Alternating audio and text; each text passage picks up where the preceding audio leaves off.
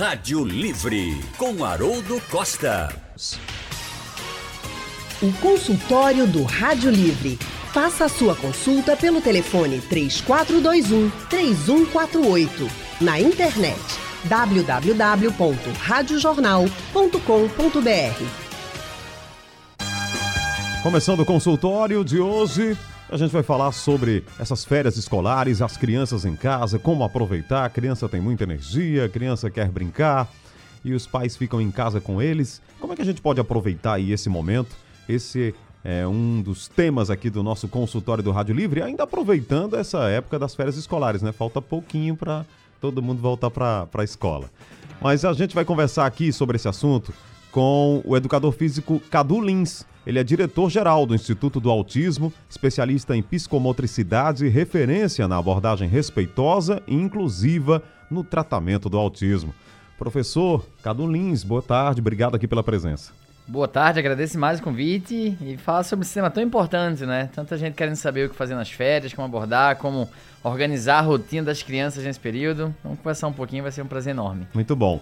Também com a gente aqui a pedagoga Jéssica Bem-vinda. Ela é formanda em psicopedagogia, atualmente desenvolve um projeto educacional chamado Descomplicando o Aprendizado. Dá aulas particulares, tanto no espaço físico quanto nas residências.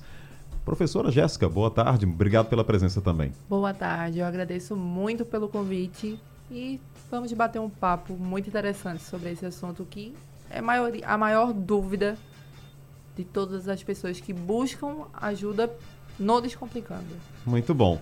Então, gente, estamos aí nesse período que é um período de proximidade, né, dos pais com as crianças. E muitos ficam se perguntando: como faço, como fazer, como otimizar esse tempo, né?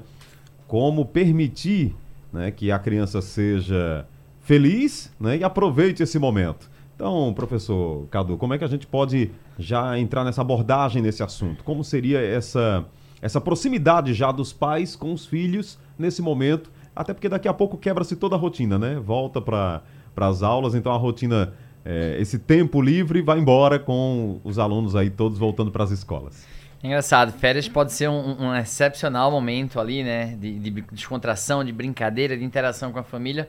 Como também, se não planejado, se não bem pensado, pode ser que cause um monte de transtornos, vamos dizer assim, na vida da criança, devido à falta de organização daquilo.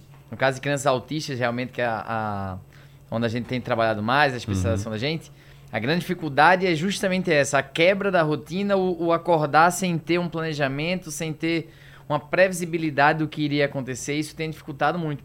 Então, as maiores dicas que a gente tem é planeje as férias, não deixe acordar e é hoje vamos fazer o quê? Para o autista, isso tem dificultado muito. Ele precisa de uma previsibilidade. Amanhã vamos para a piscina, ou vamos para o shopping, ou vamos brincar, ou vamos ficar em casa, mas combina com ele, traça estratégias. Eu sei que a criança tem que ter tempo de ociosidade, mas até a ociosidade tem que estar tá dentro de um planejamento, sabe? Para que aquilo depois você consiga desconstruir e voltar para a rotina das aulas, né? Temos aí o que? 15 dias, talvez, de, de férias ainda. Uhum. Então daqui a pouco volta uma rotina bem rígida de horário e tudo. Então é importante que a gente consiga organizar as férias também. Acho que é isso que a gente começa falando aqui. Pois é, professora Jéssica, tem a parte das crianças que é brincar e a parte dos pais que é planejar isso, né? De otimizar esse tempo, né?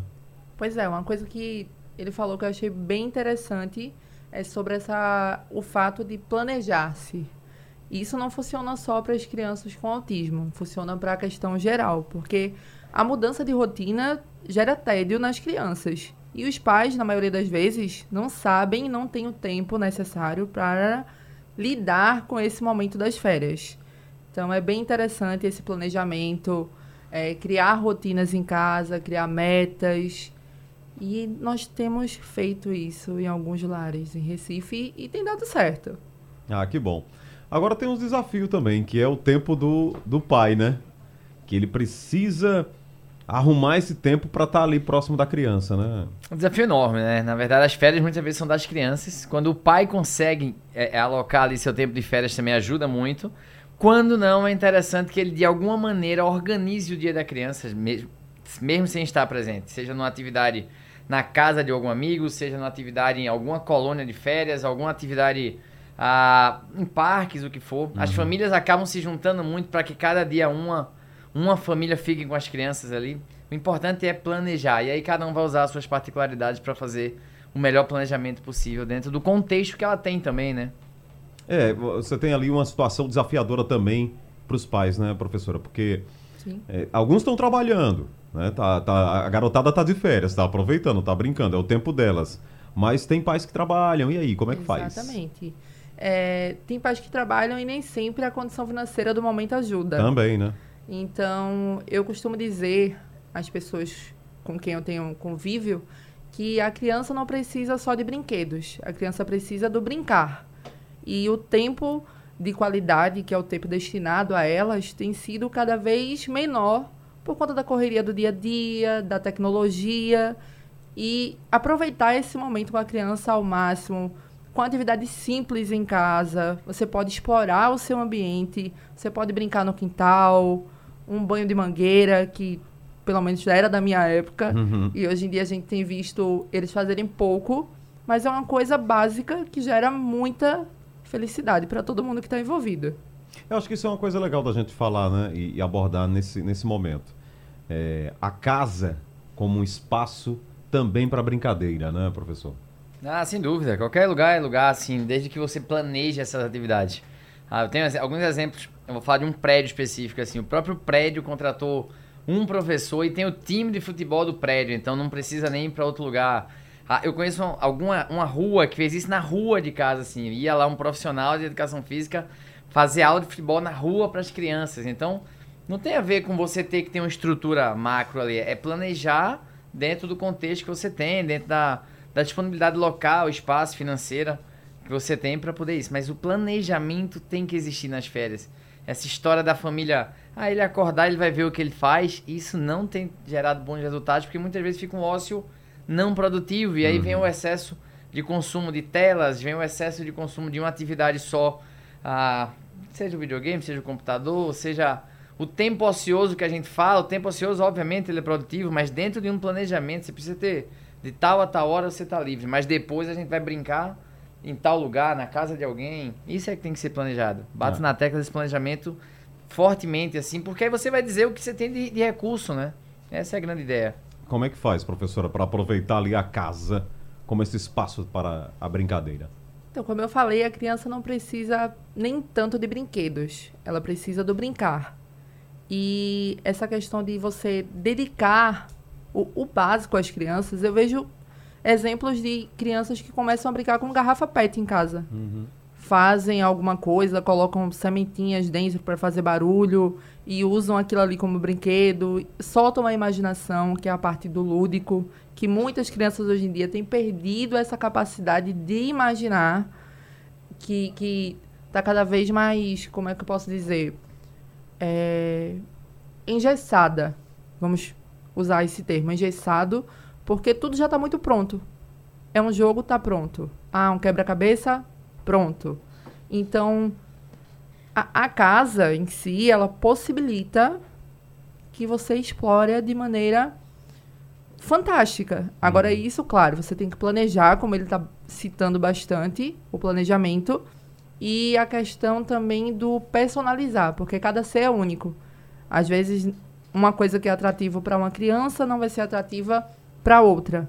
Então, os pais e as pessoas que trabalham ali na casa, que têm mais proximidade com essa criança, vão saber algo que, que realmente seja válido. Incluir a criança em alguma atividade doméstica, por exemplo, ah, vamos arrumar o guarda-roupas.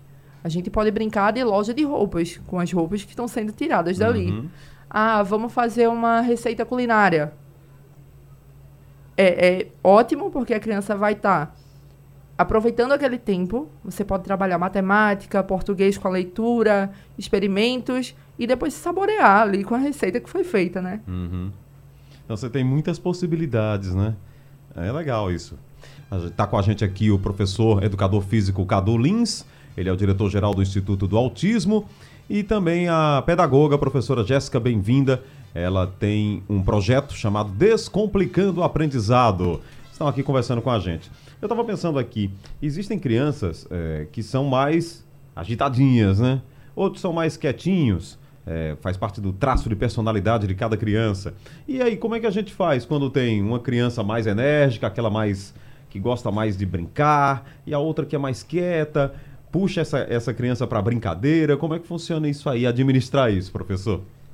Ah, isso é como qualquer pessoa, né? Cada pessoa vai ter seu traço de personalidade, vai ter sua, sua forma de ser ali. Muitas vezes, até pelo ambiente que ela vive, vai, vai, vai aumentar, vai potencializar mais essas suas características. Eu sempre digo assim, ó, a, a, toda atividade é adaptável. Toda atividade você pode dar mais demanda para um do que para outro. A gente fala, chama isso de oferta e demanda, assim. Então tem uma criança que a gente vai passar mais, pedir a ela mais informações. Para quem é mais agitada, muitas vezes eu dou uma sugestão de botar ela como seu auxiliar. Se você que está organizando a brincadeira, ou, ou dar mais demanda para ela do que para outra, dificultar o acesso dela ao final da, da atividade do que para outra que é mais que é mais calma, mais comedida. Você vai dificultando e facilitando ali o nível da brincadeira de acordo com a vontade de cada um. Eu, eu lembro que tem um, tem um menino lá no futebol, é, por ele ele chuta 10 bolas antes dos outros chutarem 3, assim. Então, e a gente deixa. Se o grande objetivo é esse, ele corre na fila, corre daqui a pouco, corre de novo, corre de novo. A gente não impede isso dele, isso é uma característica dele e faz parte da brincadeira. A gente basicamente adapta a dificuldade ou a intensidade, então, acho que a intensidade é a palavra melhor, para aquela atividade. O importante é que todos estejam engajados, de que tenham intensidade onde todos prendam sua atenção na atividade. Então, respeitando essa individualidade de cada um e adaptando as brincadeiras, dá pra gente fazer com todo mundo. Muito bom. Professora, como é que faz aí com o introspectivo, mais tímido, mais quieto, mais agitado, mais enérgico? Como o Cadu falou, nós temos que respeitar a individualidade de cada um, né? Porque todo ser é único. Então, é justamente essa questão de dar mais demanda a um, diminuir a demanda do outro, saber que cada um vai num tempo, porque às vezes, como está falando de férias em casa, o maior contato nesse momento é da família com as crianças. E para as mães que têm mais de um filho, para os pais também que têm mais de um filho, sempre rola uma comparação de por que fulano foi mais rápido do que ciclano. Então vamos respeitar essa individualidade. Lógico, estímulos a serem feitos para que se desenvolva mais rápido, para que tudo flua de maneira é, equivalente, equiparada, não igual, né? Porque ninguém é igual, uhum. mas de uma maneira equivalente e dá super certo. É tudo questão de jeito. Agora, criança, em princípio, né? Ela, ela gosta mesmo de correr, né? De brincar, de soltar. Mesmo quando ela é mais quieta, tem ali um, um jeito mais calmo, mais tímido. Quando ela observa outras crianças correndo, ela entra na brincadeira, né? Acho que essa coisa da, da brincadeira já lhe tira um pouco daquele mundo ali mais Sim. introspectivo, né? Sim, a questão do lúdico é fantástico.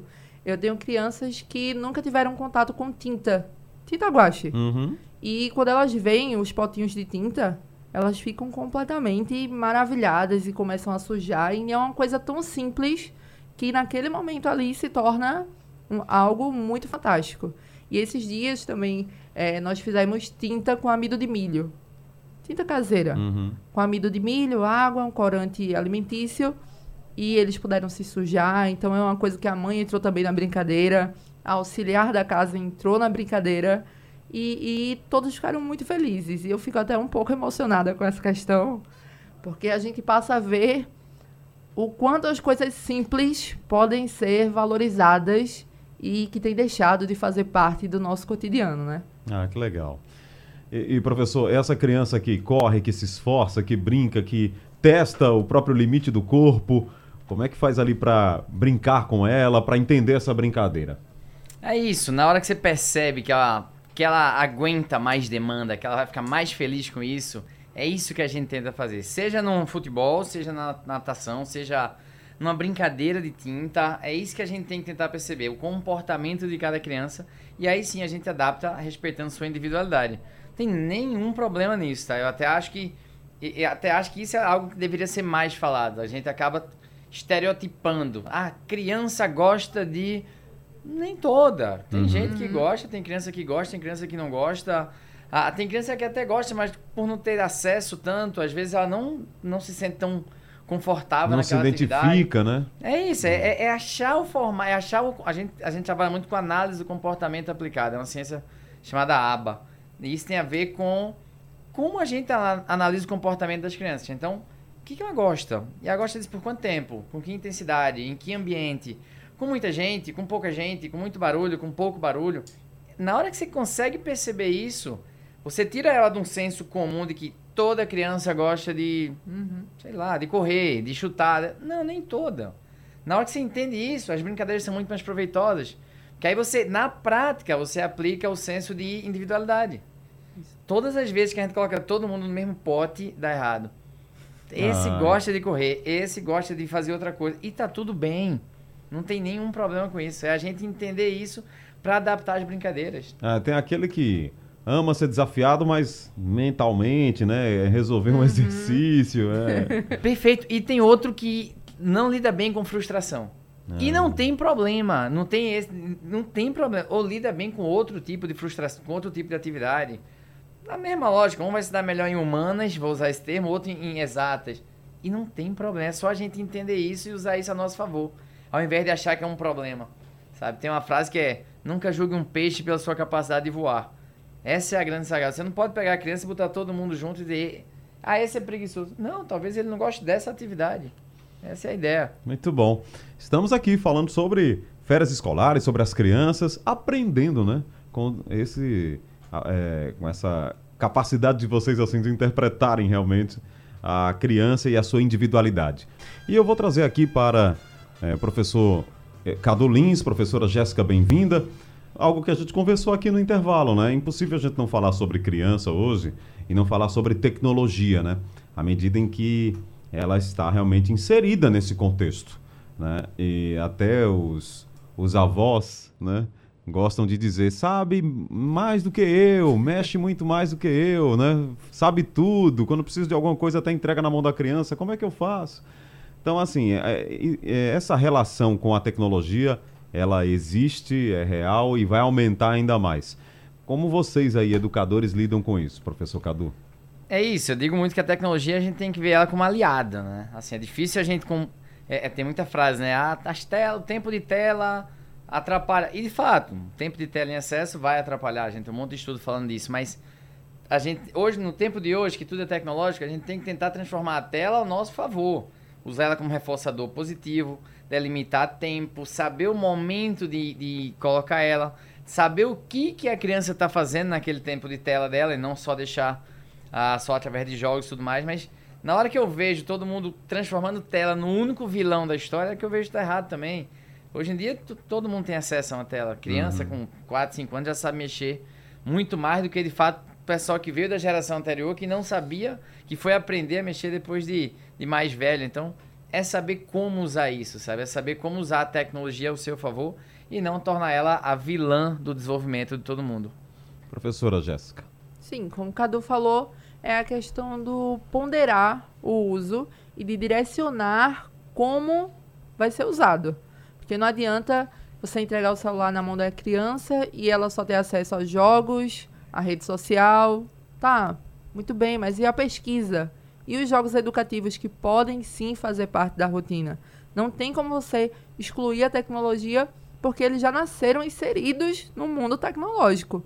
Então, é só a questão de direcionamento cabe aos adultos, como responsáveis e, e entendedores melhor, melhores da, das coisas que acontecem, fazer esse dire direcionamento para as crianças. E a supervisão, né? Exatamente. Dos pais também. É, tem gente que larga, é o que Isso. chamam de hoje de babá eletrônica, né? Deixa lá o tempo todo, mas não é bem assim, né, professora? Pois é. Agora, é, é, foi muito válido essa questão que você frisou, porque é, é uma coisa que está cada vez mais, mais comum. Por falta de tempo, uhum. os pais dão um celular. Ah, a criança está quieta, tá ótimo. Mas está quieta fazendo o quê? O que é que essa criança tem consumido? Quais são os perigos que essa criança está exposta na internet? Será que ela está pesquisando algo realmente interessante? Então é só questão de supervisão. É. E a internet está aí para ajudar, em princípio, né, professor? É, agora, tem tem links, tem várias possibilidades. Supervisão dos pais, né? Sem dúvida. Você, você tratar hoje a tecnologia como um inimigo é não utilizar os grandes recursos que ela tem para desenvolvimento. De fato, o que a gente tem que aceitar é que as coisas mudam. Ah, mas meu filho não toca no livro. Tudo bem, talvez ele, talvez ele tenha TDAH. Vou dar um exemplo aqui. E ele vai Uhum. ter dificuldade em se concentrar para ler um livro. Mas a gente pode canalizar esse aprendizado dele através de podcasts, através de, ah, de cursos, através da tela que ele gosta, através. Ah, mas não é a mesma coisa. Talvez seja até melhor, tá? Ah, não sei se minha fala vai ser mal interpretada aqui, dizendo que eu não estou defendendo o livro. Pelo contrário. Mas quantas pessoas têm dificuldade de ler o livro e por isso não vão. Então quer dizer que ela não vai ter acesso àquele conteúdo porque ela não tem, ela não consegue se concentrar? Não, ela tem um transtorno de déficit de atenção e hiperatividade que o livro para ela é difícil parar para ler, mas ela consome aquele mesmo conteúdo através de uma mídia digital, através da tecnologia. Então é isso, é saber usar a tecnologia a seu favor. Essa é a grande ideia disso, é trazer para perto. Assim, você não vai vencer, então tornar seu aliado. Muito bom. Queria que vocês falassem do trabalho de vocês, o Instituto de Autismo, professor. Ah, o Estudo Autismo é um centro de desenvolvimento psicomotor, social e afetivo para crianças, adolescentes e adultos autistas, ah, onde a gente atende desde a primeira infância ali, primeiro bebezinho mesmo, a partir de um ano, ano e meio já está recebendo diagnóstico, então já pode vir para a gente. E lá a gente vai ter todas as terapias disponíveis ah, para que a criança possa atingir seu máximo potencial dentro de um contexto, obviamente, muito humanizado, muito, com muita ciência por trás. A gente utiliza a análise de comportamento aplicado como ciência base para desenvolvimento dessa, desse, dessa, desse ser, dessa criança, desse adolescente, e tenta fazer da terapia algo muito humanizado no sentido de, da inserção social. A gente tenta fazer com que a criança e o adolescente tenham acesso a uma, uma inserção na sociedade na prática, que a gente utiliza a nossa sociedade, a, a- a- tudo que tem à disposição para que ela seja inserida.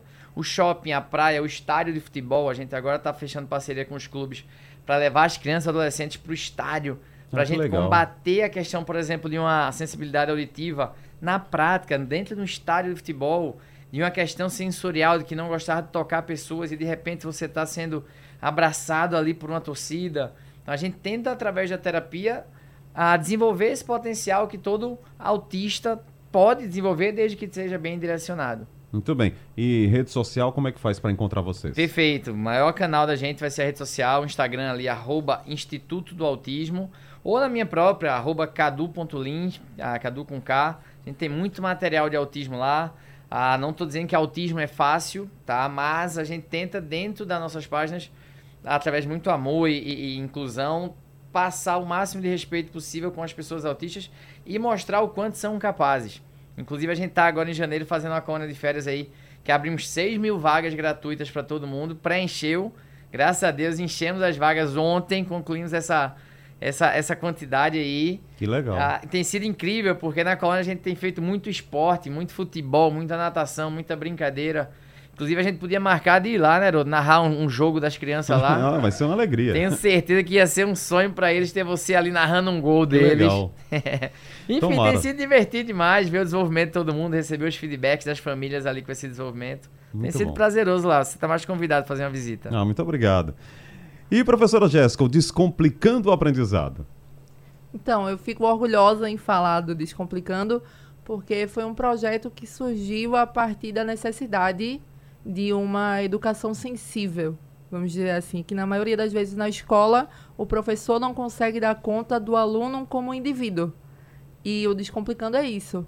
A gente descomplica as dúvidas e os desentendimentos das crianças através de um olhar mais individualizado. Uhum. Esse ano eu consegui montar um espaço físico lá na Ibiribeira para poder acolher mais crianças que necessitavam desse apoio e não tinham, né? E é isso. E como é que faz para ter acesso aí ao, ao projeto? Nós temos o espaço físico, como eu falei, fica bem pertinho lá do Le Parque Boa Viagem. E tem também o arroba Descomplicando o Aprendizado, que é o Instagram. Hoje em dia tudo no Instagram, né? Pois é, É mais fácil. tudo mais fácil. É. O caminho é pelo Instagram. É só acessar lá e você já tem informação, aí tem foto, tem vídeo. É assim que funciona. Pois é. Muito bom. Bom, na reta final aqui né, da nossa conversa, falando sobre crianças, férias escolares, acho que algo importante para a gente falar é esse período longo das férias, né? Você tem. Às vezes as crianças saem até já no final de dezembro ali, e só voltam lá no começo de fevereiro. Muitas crianças vão voltar agora no dia 29, Sim. né? É, e esse período todo, né, essa, esse espaço, acaba criando uma nova rotina para a criança. Depois você tem que inseri-la na velha rotina dos horários e tal. Esse é, um, esse é um desafio também para os pais e para eles também, né, professor? Entender que, de repente, vai acabar, né? Por isso que é importante estar conversando o tempo todo sobre previsibilidade, sobre rotina, o de estar combinando com eles sobre isso, para não, por mais que todo mundo saiba, para não ser pego de surpresa, assim. Ele passar as férias inteiras acordando meio-dia e do nada, do nada, entre aspas, voltar a acordar de seis da manhã. Não, vamos combinando. É, você imagina vamos... o, o, choque, né? Ah, é, sem dúvida. É, porque você tá ali num clima de oh, amanhã eu tô brincando, amanhã eu tô brincando. Amanhã você tá estudando. Amanhã é você isso. acorda de manhãzinha, vai dormir agora. É, assusta, e, e essa né? é mais uma, Até esse choque, é ruim, porque ele começa a relacionar de novo que a escola é algo ruim. Uhum. Eu tava num momento de super felicidade, super alegria, de repente eu vou voltar para aquela rotina chata. Isso tem que ser conversado, pelo contrário. É, é essa conversa que as famílias têm que ter para mostrar que aquilo é importante. A gente não pode transformar a escola em punição, você vai voltar para as aulas e vai acabar o momento bom. Pelo contrário, essa conversa tem que existir para que a gente nunca inverta a ordem escola é ruim, férias é bom. Não, escola é importante para depois ter férias de novo. Momento de lazer é importante, mas tem que ter a parte sem ser de lazer. A grande discussão é que a gente vive num looping, que chama, né, o looping 5-2. Cinco dias de punição para dois de felicidade, que seria segunda a sexta é a punição para o final de semana. Uhum. Não é isso, é isso que tem que ser conversado. Por isso que a rotina, o que se faz no dia a dia é tão importante quanto. A frase legal é: você não pode comemorar só a reta final você tem que comemorar o processo como um todo, né? É isso que a gente tem que mudar nos conceitos. O futebol da tarde é legal, a escola é ruim. Não, uhum. tá errado. Uhum. É isso que a gente tem que ir mudando. É uma coisa muito psicológica, né, pois professora? É. Porque. Pois é. Ah, férias, que bom! Todo mundo de férias, vamos uhum. brincar, vamos se divertir, vai à praia, vamos passear. Escola, é, acabaram as férias. Agora, não é para ser assim, né? É, preciso, é, é, é possível e deve ser uma a escola agora é a chance do aprendizado. Você vai lá você vai aprender você vai ver seus amigos. É legal isso né? Pois é e essa frustração nas crianças parte na maioria das vezes da rotina em casa que como o Cadu falou sobre o conversar melhor do que conversar de só conversar é também trazer a prática. Colocar as crianças para fazerem parte da organização da volta às aulas ah, não tem como levar o menino para comprar material, né, Jéssica? Compra a maior parte do material, leva ele para escolher a mochila, para que naquele momento ele se sinta importante, que ele tenha um ânimo para fazer. Leva para comprar os lanches, pede para ele te ajudar a fazer a lista do que quer lanchar, a organizar a farda. Uns dias antes começa a acordar mais cedo no horário da escola, para que também não seja pego de surpresa. Então, os pais conseguem. Eu acredito uhum. muito na capacidade do, dos pais, eles sabem. E as crianças são moldadas por essa rotina de casa. Então, é conversar e ter a atitude de fazer a coisa mudar, que dá certo. E vocês estão falando uma coisa aqui tão importante, o professor já falou algumas vezes, o diálogo, né? Uhum. Quando você uhum. consegue conversar com eles ali para que haja uma, um diálogo. Tem muitos que só falam para é, informação curta, né? É, agora é dormir, agora é acordar, agora é ir para a escola. Então, quando você consegue ter esse diálogo, acho que as coisas funcionam também, né, professor? Tudo que você faz com entendimento de causa vai, vai funcionar melhor. Então, isso até desde criança. Então, ah, tem que ir dormir. Não, tem que ir dormir, porque se você não dormir, você vai acordar cansado e amanhã não vai conseguir brincar do que você quer. Olha como é diferente do tem que ir dormir. O tem que ir dormir como ordem significa eu tô mandando, você obedece. Tem uma hierarquia aí. Não tô entendendo nada porque eu tenho que dormir agora se eu não tô com sono. Então você começa a ter um atrito de comunicação. Na hora que a gente conversa, cara, não é melhor tu dormir agora, porque senão amanhã de manhã tu não vai conseguir acordar para ir brincar. Opa, agora então tá bom, então eu vou dormir porque eu entendi o porquê ele tá pedindo para eu dormir agora. Tudo que a gente faz sem entender o porquê tende a não funcionar. Você foi, você obedeceu uma ordem, respeitou hierarquicamente, mas não entendi o propósito daquilo. Isso com várias outras coisas. Você tem que comer isso porque é forte. Tá, mas peraí, eu não gosto. E aí? Tem outra opção. Olha você dando opções da pessoa escolher. E aí, Feita acabou de falar aqui, ela começa a se sentir protagonista no seu processo de desenvolvimento. Ah, não gosto disso, mas eu tenho essa opção. Tudo bem. Ah, tem que desligar a televisão agora. Não, peraí, posso desligar daqui a 10 minutos? Tá bom, pode, vamos combinar. Daqui a 10 minutos eu volto aqui para você desligar e ir para o quarto dormir. Olha você tornando ele, olha como isso vai ser importante no desenvolvimento, na, na criação da autonomia dessa criança ao longo da sua vida e em todos os setores. São exemplos básicos do dia a dia, mas quando você relaciona isso com outras escolhas, isso tem a ver com a escolha de um vestibulado, no curso que vai fazer, tem a ver com escolhas no dia a dia, do certo ou errado, tem a ver com sempre dar a ela a autonomia de buscar informações para tomar decisões e não só de obedecer o que vem sem saber o porquê. Isso aí morreu lá atrás na Revolução Industrial, né? Naquela brincadeira do apertar um parafuso sem saber o que estava uhum. fazendo, né? Hoje em dia a gente tem que ser muito mais crítico do que está acontecendo à nossa volta, das decisões e, e importância que a gente faz. Que... Das decisões que a gente toma. Que legal. É. é isso, né, professor? Essa, esse diálogo resolve muita coisa, ajuda, né? Resolve tudo. É, como ele falou sobre os porquês, eu costumo dizer que por que não não é a resposta. Ah, mãe, eu quero fazer isso. Por quê? Por que não? O porquê não. Explica o porquê não. Você vai transformar seu filho num cidadão crítico, analítico. Ele vai começar a ver o mundo de maneira mais ampla e, e, vai melhorar também a questão da convivência em casa, porque a criança vai começar a ter o raciocínio de que ele não pode fazer aquilo, porque vai ter tal cons consequência, ou de que pode fazer, porque vai ter uma consequência positiva. O diálogo consegue estruturar boas famílias e boas convivências, sim. Muito bom. Gente, um ótimo papo, né? Falar sobre criança e com vocês que estudam realmente a, a criança, né? É, é, realmente muito legal. É a psicologia infantil, né? Entender a, a, criança. Mas eu acho que foi realmente uma conversa muito legal aqui da gente. Quero agradecer aqui, professor Cadu. Muito obrigado. Portas sempre abertas aqui para a gente falar sobre crianças e o Instituto do Autismo.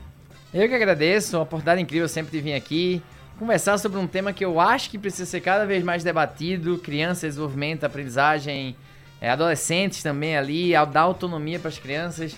No nosso caso, estamos falando disso especificamente do autismo. Ah, outro tema também que a gente precisa estar tá reforçando, já que a gente tem um índice de quase 3% da população aí com, com autismo. Ah, e precisa estar tá dando orientação para toda a população de como buscar seus direitos, como buscar suas terapias, que não pode deixar a criança sem se desenvolver já que ela tem esse potencial todo aí que pode ser explorado. Muito bom. Professora Jéssica, muito obrigado aqui também pela presença. Lhe vi aí emocionada aqui, foi muito bonito.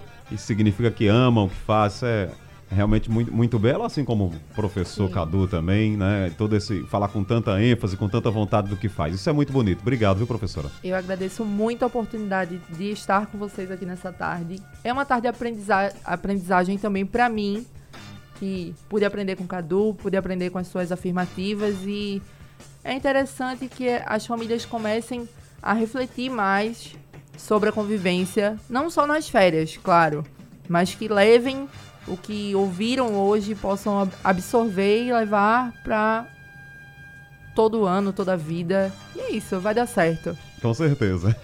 Muito obrigado. O Rádio Livre também está ficando por aqui. A produção foi da Gabriela Bento, trabalhos técnicos do Emílio Bezerra, Edilson Lima, Sandro Garrido, Caio Oliveira, no apoio a Ivânia Amorim, coordenação de jornalismo do Vitor Tavares e a direção de Mônica Carvalho. Sugestão ou comentário sobre o programa que você acaba de ouvir, envie para o nosso WhatsApp 99147 8520.